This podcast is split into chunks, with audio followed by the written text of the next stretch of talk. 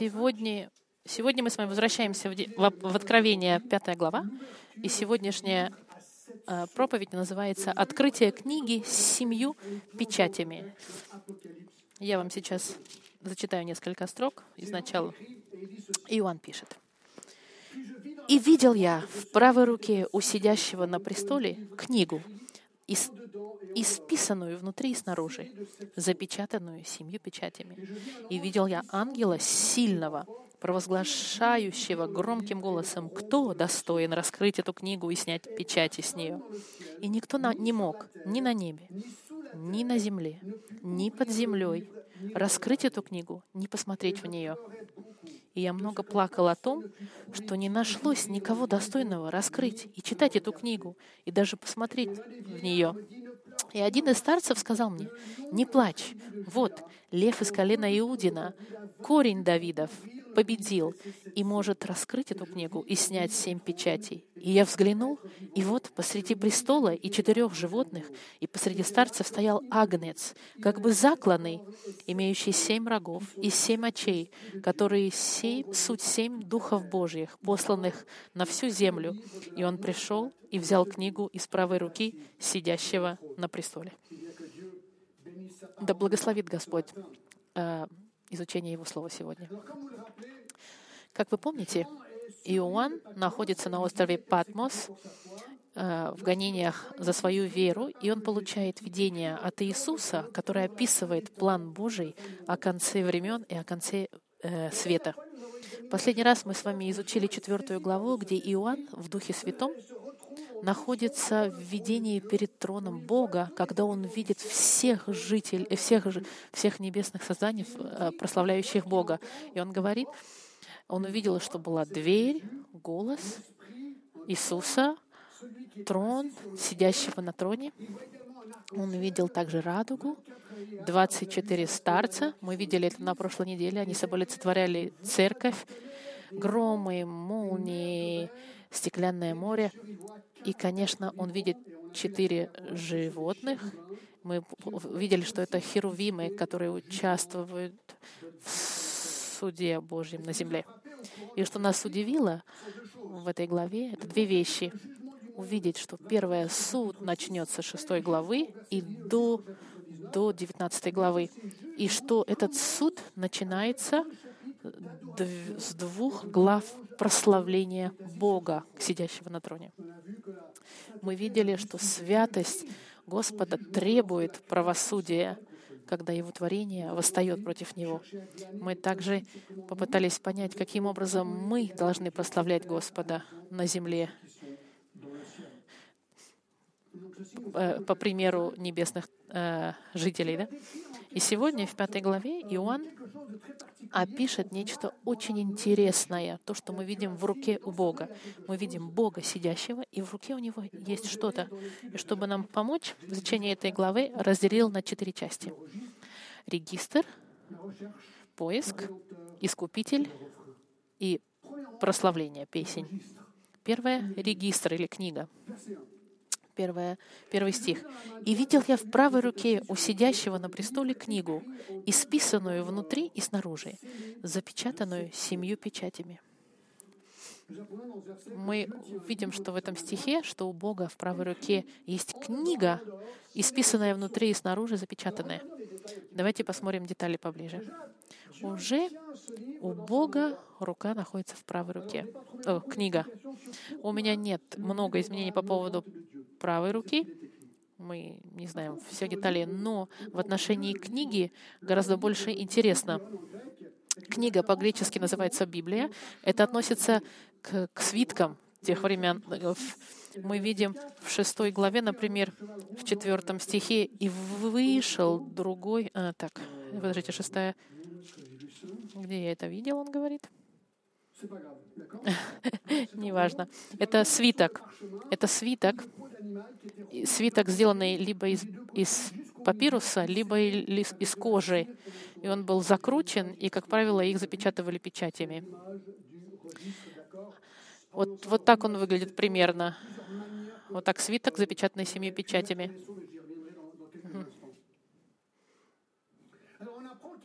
мы видно, что исписанные внутри и снаружи, и не видно на фотографии, которую мы смотрим, есть две возможности. Воз... Первая возможность, что это может быть просто краткое описание снаружи, описано краткое описание того, что внутри. Так бывало, что они раньше писали внутри тексты, а снаружи они просто писали краткое описание, потому что когда у вас много этих свитков лежит, вы не знаете, что написано в этих свитках, поэтому с, с, с верхней стороны свитков они писали краткое описание о чем. Есть несколько примеров а, в Библии. Другая возможность, может быть, что не, не было достаточно места на свитке, чтобы написать. В те времена свитки были дорогие, и возможно, что они продолжали писать на другой стороне свитка что мы узнаем, что этот свиток был запечатан семью печатями. Печати, которые делались из э, печати, которые делались из э, как же называется этот материал, из которых делались печати раньше, из воска, да? И что это, это было для безопасности свитка, и чтобы прочитать, приходилось и то, что мы увидим с вами, начиная с шестой главы, мы будем видеть, как, как а, будут открываться печати одна за другой, и, и какие будут результаты этих открытий печатей. На фотографии, которую я вам показал, мы видели семь печатей, которые находились на, на наружной стороне свитка. Это одна из возможностей. Но есть также еще каждый раз, когда он открывает или открывает эти печати и идет суд, другой вариант, что эти, эти печати могли быть на, на верхней стороне, на, на боковой стороне, которые они были, шли одни за другим. Поэтому, когда вы открываете свиток, вы ставите печати чтобы приклеивать внутреннюю часть. И каждый раз, когда вы раскрываете все больше свиток, э, каждая печать э, ломалась, можно сказать. Ну, это просто варианты того, какие могли бы быть печати. Мы видим, что есть в любом случае семь печатей, и, и каждая печать с собой э, олицетворяет суд. Но мы не, еще пока не понимаем, что это за книги, которые Бог держит в своих руках, что она из себя представляет. Во втором стихе мы видим, что ищут кого-то, кто может открыть, но чтобы понять значение, есть, возможно, э, есть, возможно, э, небольшая помощь нам в 11 главе, в 15 стихе. И седьмой ангел вострубил, и разразилось на небе громкие голоса, говорящие, «Царство мира сделалось царством Господа нашего и Христа Его, и будет царствовать во веки веков». Еще раз он повторяет, «Царство мира сделалось царством Господа нашего и Христа, и будет царствовать во веки веков».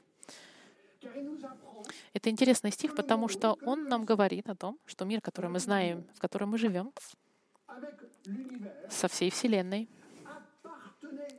когда-то принадлежал Богу, но в какой-то момент оно было узурпировано, и в пятой главе царство, в одиннадцатой главе Откровения, передается царство мира Иисусу обратно над которым он будет царствовать вечно. Это книга, которую Бог держит в своей руке, возможно, будет как, как э, сертификат владения, которое, владение землей, который передается Иисусу. Давайте вернемся с вами в пятую главу, э, в четвертую главу Откровения, и в одиннадцатом стихе посмотрим. В 11 стихе, помните, написано, «Достоин Ты, Господи, принять славу и честь и силу, ибо Ты сотворил все, и все по Твоей воле существует и сотворено». В этом стихе, перед пятой главой, перед тем, как мы видим описание книги, мы видим, что еще раз повторено, что Бог сотворил весь мир. А теперь пойдемте с вами послание э, Колоссянам. Я вам покажу кое-что интересное. В первой главе, в 15 стихе, послушайте, что сказано в отношении. Эм, говорится об... Так. Так. Колоссяны, первая глава, 15 стих. Я вам сейчас зачитаю. Так, говорится об Иисусе, про Иисуса, который есть образ Бога невидимого, рожденного прежде всякого творения, ибо им создано все, что на небесах и что на земле, видимое и невидимое, престолы ли, господство ли, начальство ли, власти. Все им и для Него создано. Мы видим, что в послании к Колоссянам, что все, что было сотворено, и все, что мы видим, было сотворено Иисусом и для Иисуса. Для Иисуса, чтобы Он царствовал. Это была цель первоначальная. История нам показывает, что в какой-то момент произошла проблема. И вы прекрасно знаете, сатана, э, ангел Люцифер, восстал против Бога, и он хотел захватить власть Бога на небесах, и Господь затушил его восстание, и сатану изгнали с небес. В послании к, Лю, к Луки и в Откровении есть э, заметки о том, что сатана был сброшен на землю. И кем он стал? Во втором послании к Коринфянам, четвертой главе, сказано, он стал принцем мира сего, князем мира сего. Да, князь мира сего его называет Библия. Послание к Ефесянам называют господствующий воздуха, в воздухе, в атмосфере. Но ну, вы скажете, как, Джон? Если это так, значит ли это, что Бог не царствует на земле больше? Если сатана является князем мира, значит, Бог больше не, не правит? Нет, конечно, нет. Бог, Он творец, и Он правитель. Например, в послании к Колоссянам в 13 стихе подписывается, что христиане, избавленные от власти тьмы, они не находятся под властью сатаны. Смотрите, что написано. Мы были избавлены от власти тьмы и введены в Царство возлюбленного Сына, в котором мы имеем искупление. Поэтому христиане, искупленные кровью Христа, принадлежат Богу и больше не являются под властью сатаны. Но это не случай для неверующих. В соответствии с посланием к Тимофею, неверующие подчиняются власти сатаны.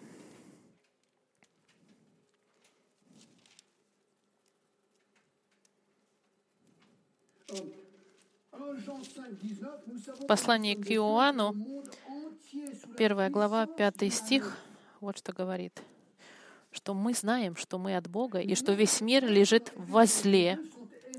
Не верующие, они рабы сатаны. Они это не понимают. Они не понимают, что они рабы, но они являются рабами сатаны, если они не, не с Богом. Когда мы читаем, что сатана — это князь этого века сего, это не, не значит, что у него власть полная. Это просто значит, что он царствует над неверующим миром. И царствует очень сильно. Послань... Написано в послании к Коринфянам, что он может даже ослепить людей, чтобы они не, не увидели Евангелие. У сатаны очень много власти. Сатана со своими демонами, используя обман и ошибки, и особенно лжеевангелие, и он даже он даже убить может людей, потому что он был убийца изначально, использовать методы убийства, имеется в виду. И если это правда, то, что говорит Библия по поводу власти сатаны в мире,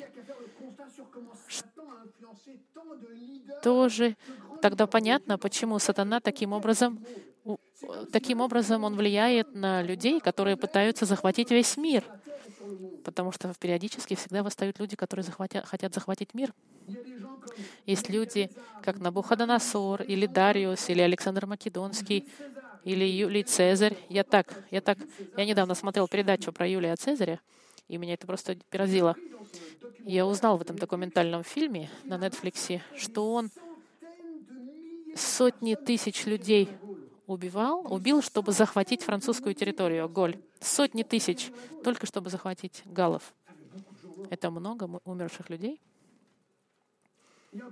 И есть такие люди, как, как Чингисхан, Чингисхан, Чингисхан, Наполеон, Ленин, Сталин и Гитлер. Люди, все эти люди хотели захват, захватывать мир, и их желание было увеличивать их власть. И они убивали людей за то, чтобы захватить всю эту территорию. И мы знаем, что сатана — это тот, кто, который под, подкидывает идею убийства людям. И он действует на мир, и, и поэтому люди часто контролируют мир убийствами и злом. Но, друзья мои, мы еще ничего не видели, потому что мы еще не видели худшее этих диктаторов, особенно того диктатора, который восстанет и захватит весь мир. И называться он будет антихристом. Чтобы вам просто дать то, что мы увидим в будущих неделях, во втором послании к Фессалоникам, вторая глава, 3 и 4 стих, вот что написано. «Да не обольстит вас никто никак, ибо день тот не придет, доколе не придет прежде отступления и не откроется человек греха, сын погибели, противящийся и превозносящийся выше всего, называемого Богом или святыней. Так что в храме Божьем сядет он как Бог, называя себя на Бога. Антихрист хочет захватить власть Бога и все контролировать. Он захочет захватить этот мир и все контролировать. И в, в Откровении, в 13 главе мы посмотрим скоро, посмотрим, 13 глава, 4 стих, смотрите, будет, что написано про Антихриста. «И поклонились зверю, зверю, сатане, говоря, кто подобен зверю этому, и кто может сразиться с ним?» Сатана будет а, а, владеть духовно антих, этим антихристом, и они будут прославлять антихриста.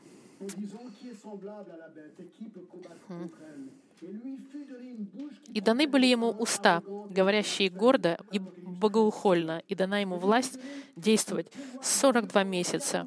И открыл он, имеется в виду а, Антихрист, уста свои для хулы на Бога, чтобы хулить имя Его, и жилище Его, и живущих на небе. И, дало им, и дано было Ему вести войну со святыми, с верующими имеется в виду, и победить их.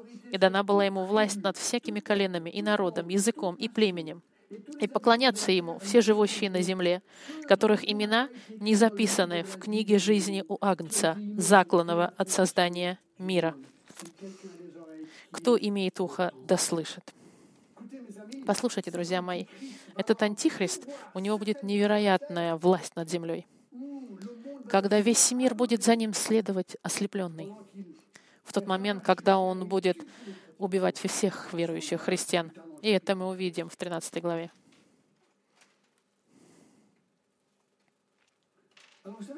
Знаете, что интересно? Все эти люди, которые пытались захватить мир, о них много очень фильмов делается. У них одна точка общая. Что у них общего? Они все проиграли в один момент. Они мир полностью захватить не смогли. Потому что пятая глава, наша глава сегодняшняя, нам говорит, что только есть один индивидуал, человек в истории, у которого есть власть и сила, чтобы царствовать над землей полностью. И эта личность никто иной, как тот, для кого земля была создана изначально, Господь Иисус Христос. Земля была создана для Него. Если вы посмотрите на сегодня события в мире, которые мы видим, это полный хаос везде. Нету больше авторитета. Люди делают все, что хотят. Но вы, друзья мои, еще не видели. Все, что происходит в мире, это ничто в сравнении с тем хаосом, который будет в мире. И порой кажется, что Бог ничего не контролирует. Нет, друзья мои, поверьте, Он все контролирует. Он на троне на своем. И все эти вещи, они нас просто приводят к книге Откровения, где Иисус захватит полный контроль и власть над землей.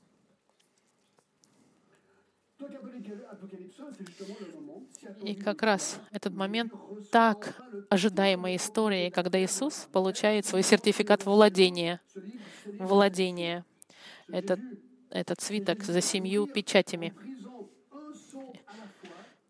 И каждый раз, когда Иисус будет открывать, будет печать ломаться, и каждый раз, когда она будет ломаться, мы будем суд Божий виден, изливаемый на человечество.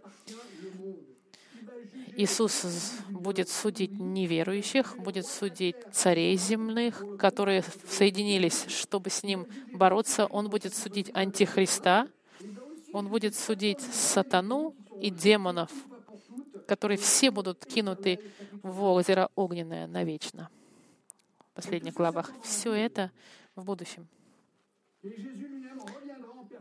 Иисус вернется лично, будет царствовать над землей, как должно было быть изначально. И, и все, из, все, что написано в этом свитке, исполнится, и Вселенная опять вернется во власть Господу. Так что это рулон, который он, э, свиток, который он держит, это сертификат владения, так называемый. И идет поиск, кто же сможет открыть эту книгу. Давайте посмотрим второй стих. «И видел я ангела сильного, провозглашающего громким голосом, кто достоин открыть эту книгу и снять печать ее?» Этот ангел, ему имени нет, кто-то думает, что это Гавриил, Гавриил или, или Михаил, но мы не знаем.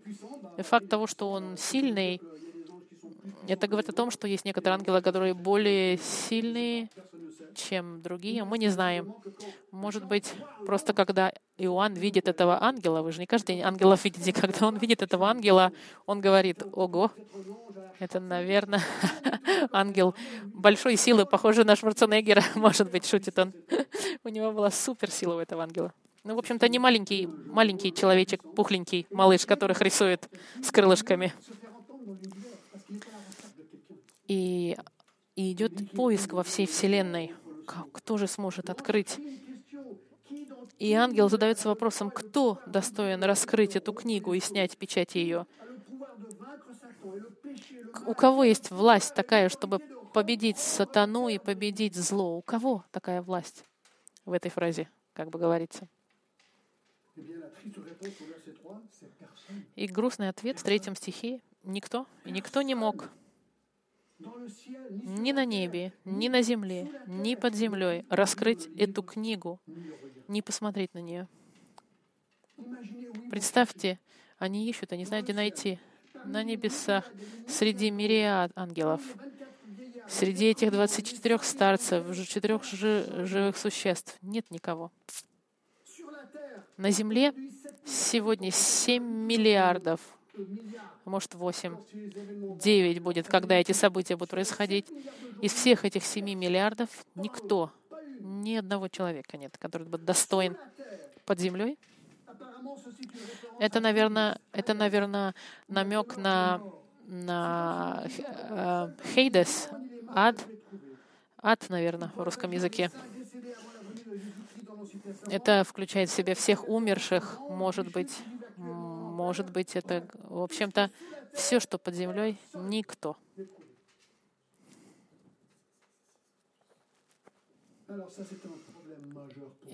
И, и для Иоанна это была большая проблема, потому что если, если никто не может открыть это, значит, власть полная остается у сатаны. И четвертый стих, «И я много плакал» говорит Иоанн, что не нашлось никого достойного раскрыть и читать эту книгу. Иоанн, он очень эмоционально здесь воспринимает это. Он в славу плакал, это как э, рыдал, можно сказать. Горько плакал, что он плакал в течение долгого времени горькими слезами.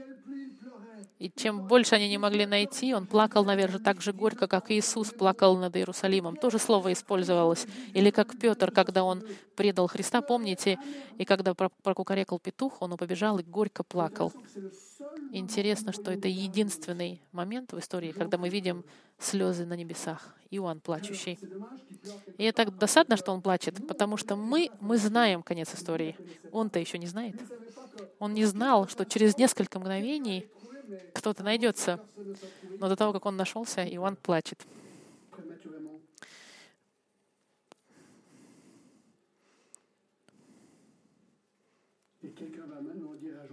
И кто-то сейчас скажет Иоанну.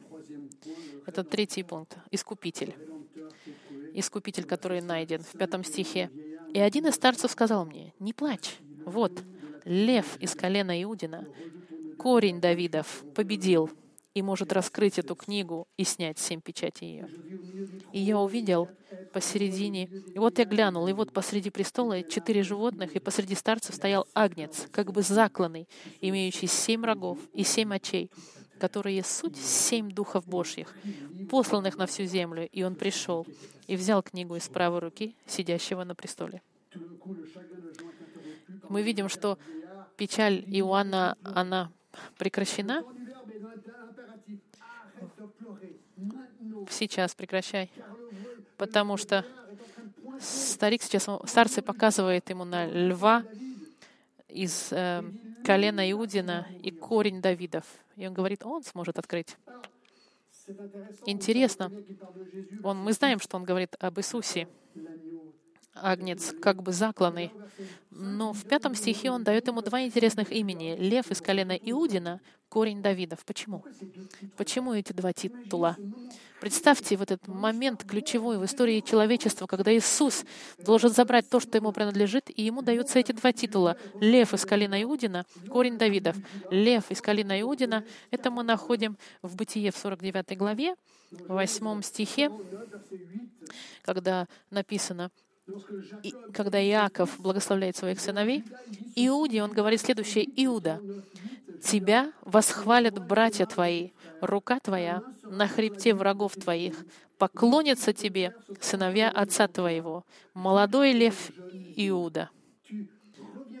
С добычи сын мой поднимается. Поклонился он, лег как лев и как львица. Кто поднимет его? Не отойдет скипетр от Иуды, и законодатель от чресел его, доколе не придет примиритель, и ему покорность народов. Примиритель здесь большой буквы имеется в виду спаситель. Лев был символ э, колена Иудина. И в соответствии с посланием к евреям, спаситель должен быть из колена Иудина. Примиритель — это спаситель, вышедший из колена Иудина. И мы знаем, что колено Иудина, из его рода выйдет Спаситель, как лев с силой, с, с доблестью. День придет, когда Спаситель придет и уничтожит всех врагов. Вот пророчество, которое Яков дал своему сыну. А второе, мы видим э, корень Давидов. Это интересно, я над этом думал. Почему Иисус назван корень Давидов? Среди всех имен, почему именно это используется здесь, на небе? Это возможно. Имя самое убедительное, чтобы показать божественную природу Господа и его статус Спасителя потому что именно этот статус Спасителя должен быть у человека, откроющего этот список. Сейчас мы с вами пойдем в Евангелие от Матфея, в 22 главу, и мы пытаемся понять, почему имя корень Давидов дано Иисусу на небесах. Вот идет вопрос, ответ идет от Иисуса в 22 главе, 42 э, стихе. Помните, когда фарисеи хотят, хотят разобраться с Иисусом, уничтожить его и пытаются его все время подловить. И Иисус им всегда отвечает. И здесь это очень интересная сцена. Иисус, который подловил фарисеев, он им отправил их э, мяч в ворота. В 42 стихе, смотрите, он разговаривает сейчас с фарисеями об Спасителе. И он задает вопрос. В 41-м. Когда же собрались фарисеи, Иисус спросил их, Иисус им сейчас задаст вопрос, чтобы их подловить и показать им, что они не знают ничего. Он говорит, что вы думаете о Христе? Чей он сын? Говорят ему, Давидов. Говорит им, он им говорит, эй, фарисей, как, что вы думаете по поводу Спасителя, который должен прийти, тот, о котором говорили э, в пророчество и в законе? И он добавляет, чей он сын. Что значит, из какой линии должен выйти Спаситель? Они ему ответили, понятно, Давидов. Для евреев в те времена никаких сомнений не было. Факт, что Спаситель должен быть сто процентов быть с линии царя Давида. Он должен был биологический потомок царя Давида. Потому что это они знали за счет послания э, царям или к Самуэлю, когда Бог пообещал царю Давиду, что его царство будет вечным царством. Он сказал Давиду, твое царство будет вечное. Мы знаем прекрасно, что Давид умрет. Возможно, после него будут потомки, но вечный царь — это очень долго. Вечный. Это он ему говорит. Это значит, что царство Давида никогда не прекратится, что включает в себя, что потомки царя Давида будут царями, но царями вечными. Как это объяснить? И евреи пришли к заключению, что это относится к Спасителю, который должен был э, рожден по биологической линии Давида, чтобы взять это царство вечное Давида, и поэтому он называется сын Давидов. Должен быть. Вечный царь, спаситель должен быть потомком Давида, потому что он пообещал Давиду, что у него будет вечное царство. И, и поэтому спаситель должен, обязательно должен по линии Давидова быть. И, в, и это и доказывает, что Иисус, он идет по линии Давида. Его генеалогия дописана в начале двух Евангелий. У Луки и Матфея. Корень Давидов должен быть по линии Давида. Это легко. Но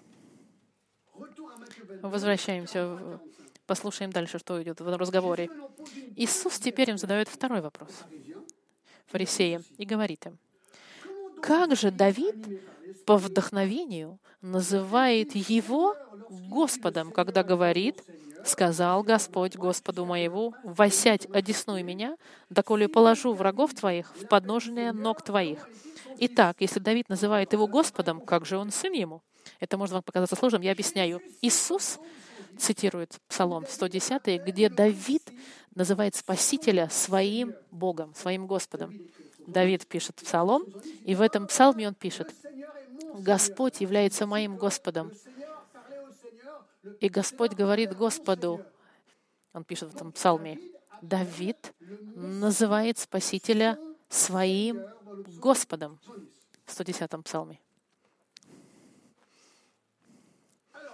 И Иисус им говорит, если Спаситель идет от линии Давида, должен быть, быть потомком Давида, как же тогда Давид называет своего потомка своим Господом тогда? Если кто-то является твоим потомком, если сегодня, до того, как твой потомок родился, как ты можешь его называть своим Господом, своего потомка? Понимаете? Как Спаситель может быть одновременно и Богом Давидовым, и его потомком одновременно? Он же еще не рожден был в те времена. Как Спаситель может быть Господом Давида и его сыном, потомком, да? И это интересно, потому что в 46 стихе и никто не мог отвечать ему на слова. Они не знают, потому что они об этом никогда не думали. И, друзья мои, единственная причина, способ, чтобы Спаситель мог быть Спасителем, Господом Давида и его потомком, это если только он является вторая личность Троицы, живящей на небе, и в один момент он спускается на землю по линии Давида, рожденном от Девы, которого можно доказать физически, что он идет по линии Давидова, но при всем при этом спустился с небес.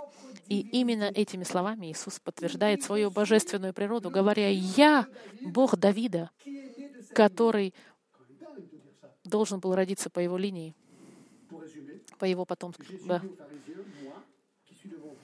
Таким образом, он как бы говорит фарисеям, «Я — этот человек, я — Спаситель, Христ, Христос, сын Давидов, потому что по человеческой линии я иду по, по потомству Давида, но я еще и одновременно Господ, Господь Давида, потому что я вечно жил на небесах, потому как я вторая личность Троицы, просто воплощенный в человеческом теле. И фарисеи в этот момент закрыли рты и не смогли больше ничего ему сказать. Возвращаемся в пятую главу. И старец сказал мне, не плачь, вот лев из колена Иудина, корень Давидов, победил. На небе корень Давидов, Спаситель.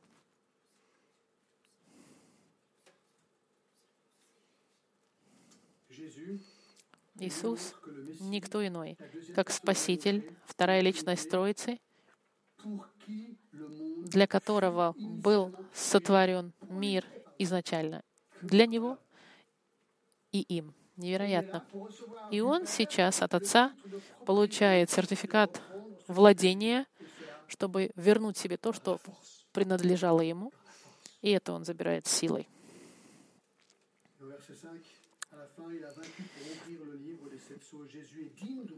Так, Иудина, который победил и может раскрыть эту книгу и снять семь печатей. Он победил не только смерть, но и все силы ада. В шестом стихе мы увидим, что он также агнец. агнец. Это легко. Иоанн Баптист, Иоанн Креститель сказал, посмотрите, вот агнец Божий, который понес на себе грехи мира. Это, этот титул очень легко понять. У него было семь рогов и семь очей. Мы видели с вами в предыдущих главах. Мы смотрели, что значит цифра семь, которая символизирует власть и совершенство. Иисус этим символом показывает, что у него вся власть. И это, безусловно, так, потому что он будет судить всю э, землю. У него семь очей, которые суть семи духов Божьих. Мы э, помним, что мы говорили, что это описание полноты Духа Святого, и цифра семь — это совершенная цифра. Это, видимо, говорит о, о всезнании и всевидениях Бога. И именно этот Агнец Божий, Божий будет брать книгу. И он пришел и взял книгу из правой руки сидящего на престоле. Представьте себе, никто во всей Вселенной не был достоин открыть этот свиток, кроме его, него. И в этот момент он берет этот свиток. Что вы думаете происходит на небесах, когда Агнец Божий, лев из колена Иудина, корень Давидов, берет этот свиток? А это продолжение главы. Это, это только прославление. Прославление, прославление, прославление. Весь рай всполыхнул прославлением. Даже больше можно не комментировать эту часть. Это прославление, которое увеличивается и увеличивается. Пойдемте посмотрим. И когда он взял книгу, тогда четыре животных и двадцать четыре старца пали перед Агнцем. Помните? Это Серафимы и, и, и церкви. Пали перед Агнцем, и, имея каждой гусли и золотые чаши, полные фимиама, которые суть молитвы святых. А гусли, арфа — это были самые, самые популярные инструменты, которые используются в прославлении Бога. Это интересно. У него чаши золотые, которые являются молитвами святых. Очень интересная э, картинка. Мы видим, что эти чаши наполнены фимиама. Мы видели в Старом Завете, что э, вот такой фимиам использовался символично как молитвы, которые поднимались к Богу во время службы. Что же за молитвы святых? Наверное, это молитвы э, верующих, когда верующие молились о том, чтобы...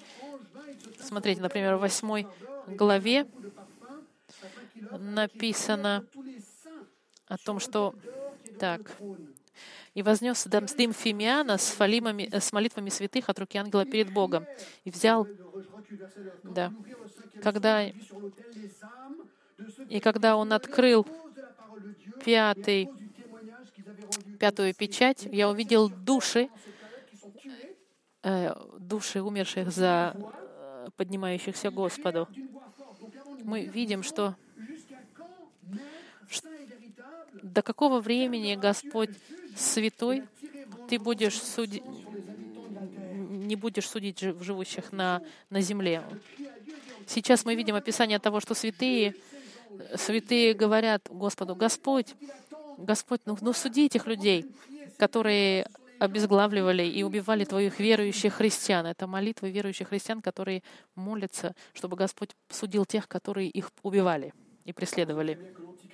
И мы знаем прекрасно, что Антихрист будет преследовать христиан, убивать их. В 12 э, главе, 17 стих. Так, так, так. Извините, еще 12 стих. Он будет Сатана будет, будет поглощать и убивать верующих людей, оставшихся в этот в момент скорби, суда.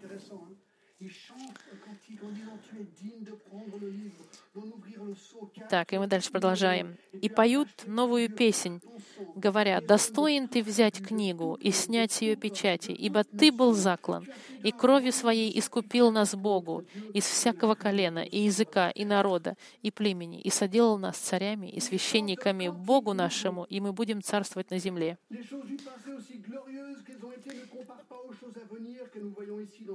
Вещи, которые мы видим в, в- в Откровении, когда Агнец Божий р- ломает эти печати и готовит, готовит суд над человечеством, а, это провоцирует прославление на небесах, потому что Господь славен, и Его суд славен.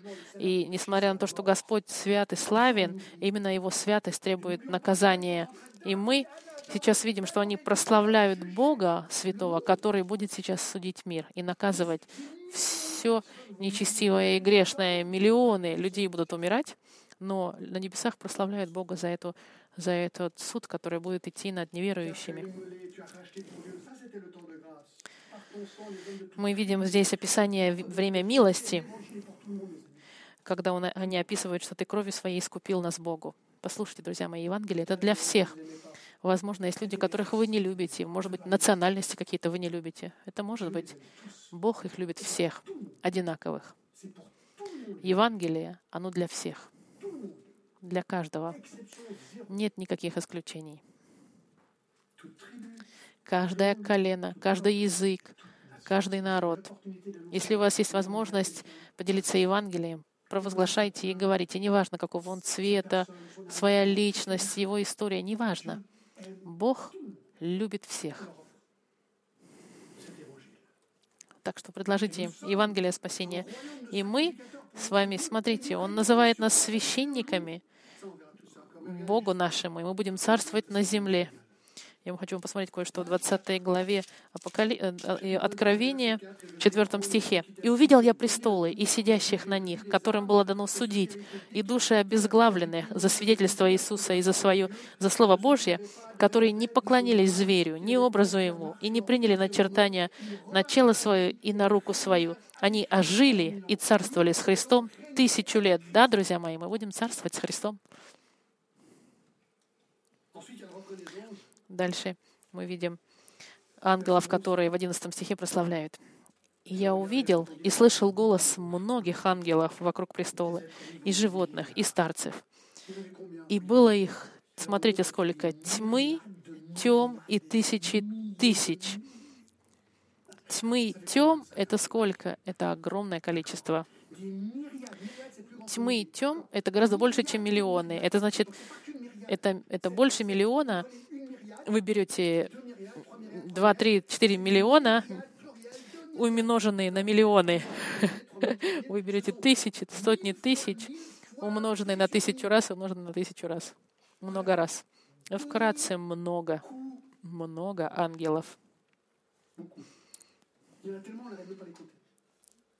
Их очень много. Которые говорили громким голосом. Представьте себе, много-много ангелов сильным голосом говорят, достоин агнец закланный принять силу и богатство, и премудрость, и крепость, и честь, и славу, и благословение. Есть люди, которые говорят, о, я не верю, что Иисус, Он Бог. А, окей. А здесь тогда что же делать? Они сейчас прославляют Иисуса, Агнца, во весь голос и, и прославлять Его и говорить, что из чести, славы и благословения и все творения. Смотрите дальше, еще дальше идет. И всякое создание, находящееся на небе, и на земле, и под землей, и на море, и все, что в них, слышал я, говорила, сидящему на престоле, и Агнцу, благословение, и честь, и слава, и держава во веки веков. На небесах все, на земле все на, все на земле, все верующие, под землей умершие, умершие, возможно, старозаветные умершие, А или, возможно, те, которые на морях, может быть, моряки. Я недавно смотрел, есть 100 тысяч кораблей на сегодняшний день, которые плавают по мировому океану. Если возьмете это все, сотни тысяч людей на, на воде циркулируют. И все эти люди. И все творение, все создание, где бы оно ни было, все создание прославляет Господа. И что интересно, по поводу божественной природы Христа, Il dit au verset 13, et toutes В 13 стихе он говорит, «И всякое создание, находящееся на небе и на земле, и под землей, и на море, слышал я и говорили сидящему на престоле и Агнцу». Они сейчас прославляют сидящего на троне и Агнца. Одинаково они их прославляют. Благословение и честь, и слава, и держава во веки. Аминь. Есть Бог Отец и, и, и, и Бог Сын, и, сла- и они прославляются одинаковым образом. Как можно подумать, что Иисус не является Богом? Он, он сидит и прославляем одинаково с Богом Отцом. И весь мир прославляет Господа. И заключение в 14 стихе. «И четыре животных говорили «Аминь». И двадцать четыре старца пали и поклонились живущему во веки веков. Идея в греческом языке — это «Аминь, Аминь, Аминь», много раз повторенный. «Аминь» значит «да будет так». И они, они все поклоняются, и все заключают, и они все замолкают. Пали перед Ним. Представьте себе эту сцену прославления перед тем, кто берет сейчас этот сертификат владения, чтобы раскрыть этот свиток и, и начать свой гнев над землей. С 6 по 19 стих. И что же будет, что же, что же за наказания будут? Как люди будут страдать, и как эти наказания они будут использованы на земле, сколько людей умрет, и каким образом они умрут? А для того, чтобы это узнать, придется вернуться вам в следующий раз. На сегодня времени нет. В следующий раз мы с вами посмотрим шестую главу, когда Иисус откроет первую печать, и суд начнется 16 в течение 16 глав. Друзья мои, мы с вами увидим вещи, которые просто невероятные. Мы входим с вами в период мира. Ужасный и черный. Но знаете, что интересно? Что пятая глава заканчивается просла... э, поклонились. Да, суд будет ужасный, но правослудие Божье, оно настолько правильно, что мы, видя Его суд над злом, будем прославлять Его.